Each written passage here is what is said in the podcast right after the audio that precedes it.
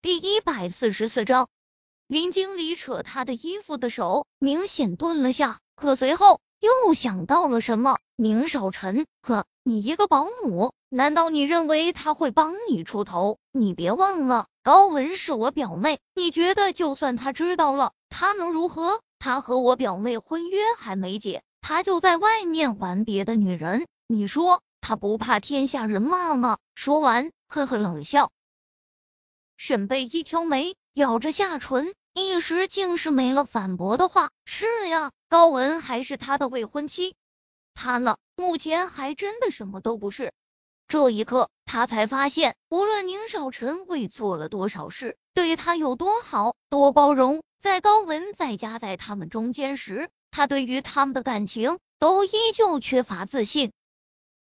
这点，他觉得可能是因为他太害怕失去了，他害怕希望太大，失望也太大。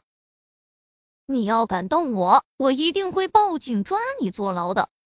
他心里已是慌到了极致，可面上却还是佯装冷静的威胁道。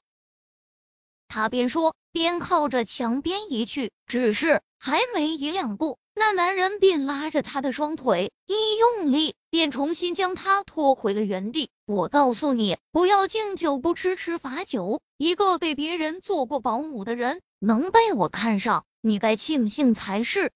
这一刻，沈贝依觉得全身的血液都开到流了。他的手来回在地面上的摸索着，接着就碰到了地面上一个冰凉的午休。他继续探了下，确定是个吹风机，不锈钢的材质，S.M. 的吹风机都是上好的品质，非常有分量。他不想伤人，但他更不想被这老男人糟蹋。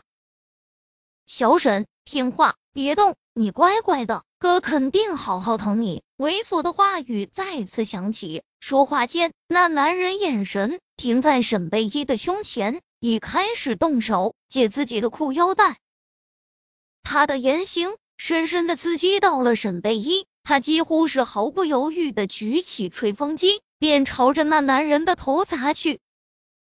他知道以吹风机的重力，如果不下狠手，肯定伤不了这男人。所以他在那男人冷神的片刻，连续砸了好多下，一直到那男人直挺挺倒在了他的身上，他才停手。鲜血顺着他太阳穴的位置流下来，流到沈贝依胸口的位置。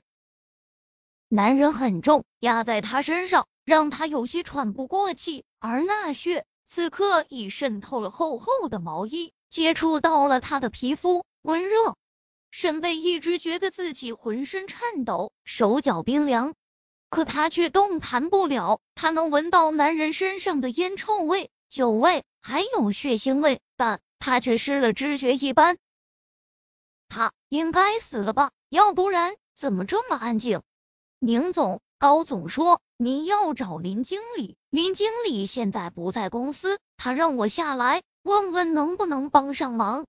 宁少臣到公司时，那林经理的助理就在公司门口等他。见他走近，赶紧迎上去，低垂着头，小心翼翼的问道：“不在公司。”宁少臣冷哼一声，接着他脚一抬，那男人就给他踢倒了地上。上前，他蹲下身，用力掐住男人的脖子，告诉我他在哪一层楼，否则我让你一家陪葬。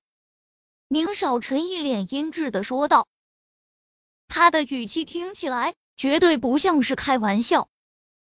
那男人面色已经开始发紫，却并没有回答，因为回答了，他害怕自己也会死。